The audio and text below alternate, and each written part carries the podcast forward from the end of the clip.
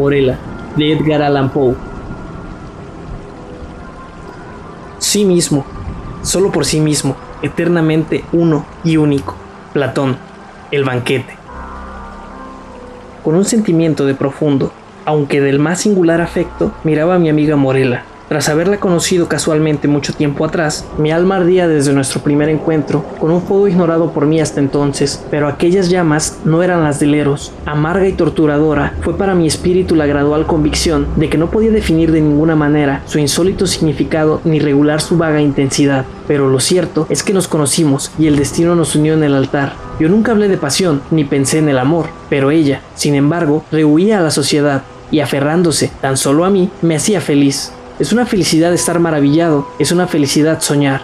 La erudición de Morela era profunda, puedo afirmar, con la misma certeza de estar vivo, que su inteligencia estaba mucho más allá de lo común y que prodigioso era el poder de su mente. Yo lo percibía y, en múltiples asuntos, me convertí en su discípulo. Muestra de ello es el hecho de que, tal vez motivada por la educación recibida en Pressburg, colocara ante mí ciertos escritos místicos de esos que, se consideran habitualmente mera excreencia de la primitiva literatura alemana. Por alguna razón, que no alcanzaba a imaginar, estos eran para ella objeto de un estudio privilegiado y constante que, con el paso del tiempo, llegaran a serlo igualmente para mí, debería atribuirse a la simple pero eficaz influencia del hábito y el ejemplo. Mi razón, si no me equivoco, tenía poco que ver en todo ello. Mis convicciones, o mucho me falla la memoria, o de ningún modo estaban estimuladas por ese ideal, ni tampoco se habría podido descubrir en mis actos o pensamientos sombra alguna de misticismo, a menos que yo esté completamente equivocado sobre mí. Persuadido de ello, me abandoné implícitamente a la guía de mi esposa, y con ánimo firme me adentré en los entresijos de sus estudios, analizando con tesón ciertas páginas censuradas. Sentía que un espíritu prohibido se encendía en mi interior,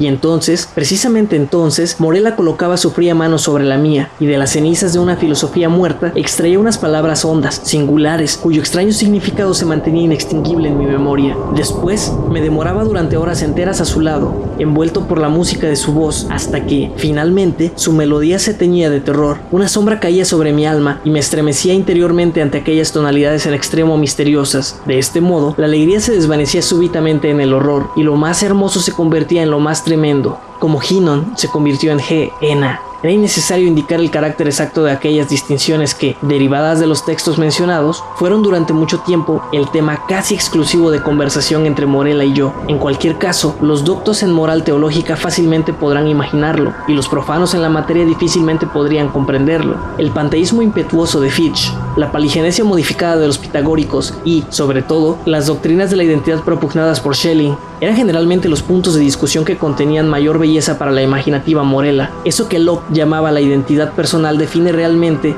yo creo, la sensatez y cordura de un ser racional. Y puesto que por esa persona entendemos una esencia inteligente dotada de razón, y dado que hay una conciencia que acompaña siempre el pensamiento, es esta la que nos hace ser lo que llamamos nosotros mismos, distinguiéndonos de este modo de otros seres que piensan y confiriéndonos nuestra identidad personal pero el principio en individuatonis, la noción de esa identidad que en la muerte se pierde o no para siempre, era para mí, en toda ocasión, una consideración de intenso interés, no tanto por la naturaleza desconcertante y excitante de sus consecuencias, cuanto por el énfasis y la inquietud con que Morela la mencionaba.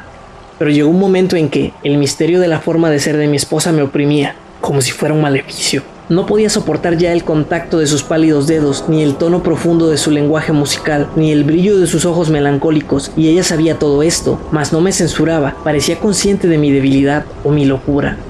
Y, sonriendo, decía simplemente que se trataba del destino, también parecía consciente de la causa, para mí desconocida, del distanciamiento progresivo en mi mirada, pero no me daba indicación ni explicación alguna sobre su naturaleza. Sin embargo, era mujer y languidecía poco a poco, con el tiempo, un tono carmesí se fijó firmemente en sus mejillas y unas venas azuladas se hicieron más prominentes en su pálida frente. A veces mi corazón se ablandaba de compasión por un instante, pero a continuación me encontraba la mirada de sus ojos, elocuentes, y entonces mi alma experimentaba la desazón y el vértigo de quien mira fijamente hacia las profundidades de un abismo sombrío e insondable. ¿Podría decir que anhelaba con un deseo ardiente y devorador el momento de la muerte de Morela? Sí, así lo sentí, pero su frágil espíritu se aferró a su envoltura de arcilla durante muchos días, durante muchas semanas y muchos meses desquiciantes, hasta que mis nervios torturados adquirieron un absoluto control sobre mi mente, y enfurecido por la demora, maldije, con corazón demoníaco, los días y las horas, los momentos amargos que parecían alargarse de forma indefinida, mientras su dulce vida declinaba con las sombras en el morir del día, al atardecer de un día de otoño, cuando los vientos permanecían calmos en el cielo, Morela me llamó a la cabecera de su lecho. Una niebla sombría cubría la tierra, un cálido fulgor subía de las aguas, y en el bosque, entre las hojas de octubre, un arco iris parecía haberse desprendido del cielo. Hoy es el día entre los días, me dijo al acercarme, el día entre los días para vivir o morir, un bello día para los hijos de la tierra y de la vida.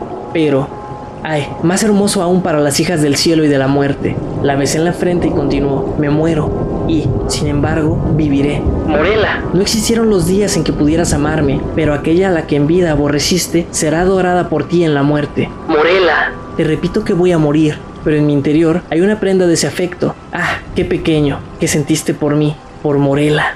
Y cuando mi alma parta, el hijo, nuestro hijo, el hijo de Morela, vivirá tus días serán días de tristeza, esa tristeza que es la más tenaz de las imprecisiones, como el ciprés es el más perdurable de los árboles, pues las horas de tu felicidad han pasado, y la alegría no se recoge dos veces en la vida, como las rosas de Pestum dos veces al año. Ya no jugarás, pues, como el poeta de Teos con el tiempo, sino que, ignorante del mirto y de la viña, llevarás contigo por la tierra tu mortaja, como los musulmanes en la Meca. Morela, grité, Morela, ¿cómo puedes saber todo eso? Mas ella volvió la cabeza apoyada en la almohada. Un ligero temblor recorrió su cuerpo y murió. Nunca más pude escuchar su voz. Sin embargo, tal y como lo había predicho, su hija, a la que había dado luz mientras moría y que no respiró hasta que la madre dejó de hacerlo, vivía.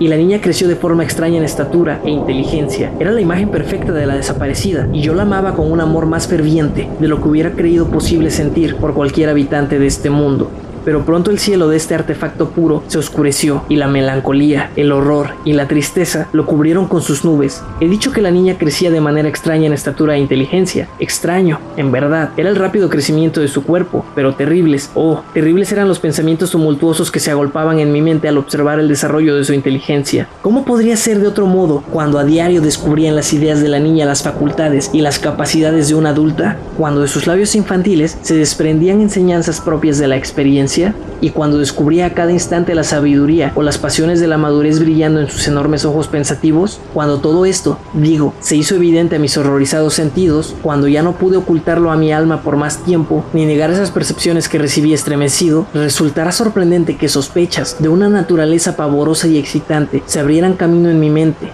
o que mis pensamientos retrocedieran con horror a los relatos enloquecidos y las teorías sobrecogedoras de la difunta Morela, arranqué la visión del mundo a aquel ser al que el destino me obligaba a adorar y, en el aislamiento riguroso de mi hogar, observé con angustiosa ansiedad todo lo que se refería a mi hija querida, y a medida que los años iban pasando y contemplaba, día a día, su rostro bendito, suave y elocuente, constatando su maduración progresiva, día a día descubría nuevos puntos de contacto entre la niña y su madre, la melancólica y difunta Morela y, a cada hora, esos vestigios de similitud se me hacían más densos y más plenos, más definidos, más desconcertantes y más espantosamente terribles en su aspecto. Pues que su sonrisa fuera como la de su madre, lo aceptaba, pero me estremecía ante su identidad, demasiado perfecta.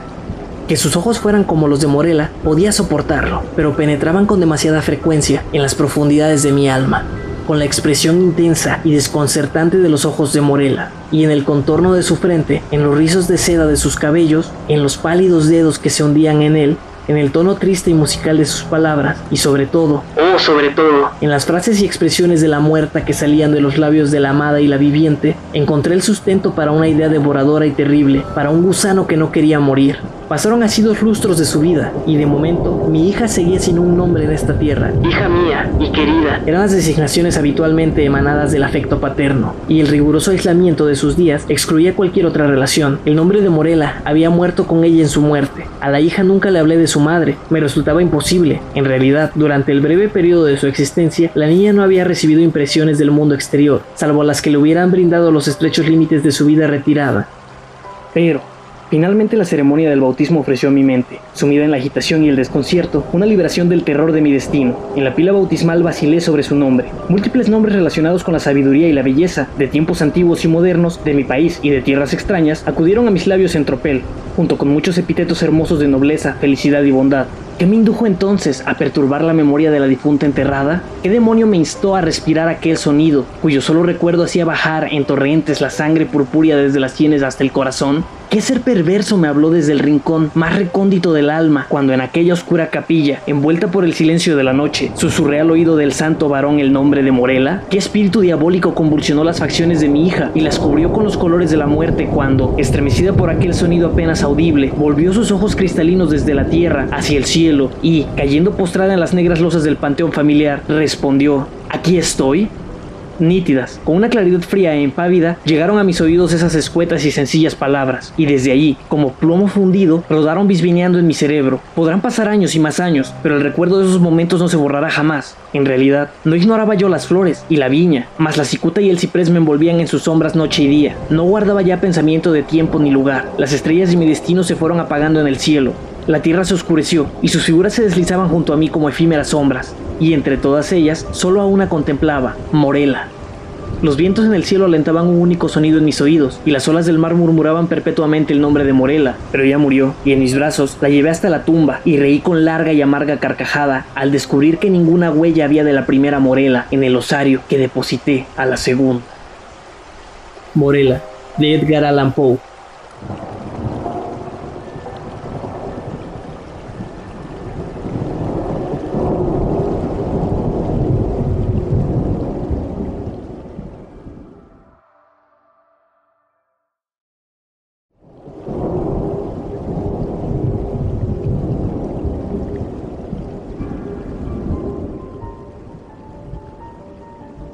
Hola mundo, mi nombre es Fernando Palacios y estás escuchando Historias de Espantos, un podcast en el que grabo algunas historias de terror de mis autores favoritos.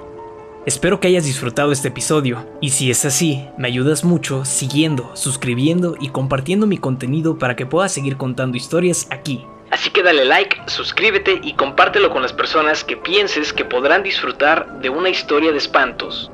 Puedes encontrarme en Instagram como arroba fer.mr.bons y ahí comentarme qué historia, cuento o relato de terror quieres escuchar. Y si te ha gustado mucho este episodio, puedes ayudarme en el link de Boy Me a Coffee que está en la descripción. Gracias y nos escuchamos en la siguiente historia de espantos.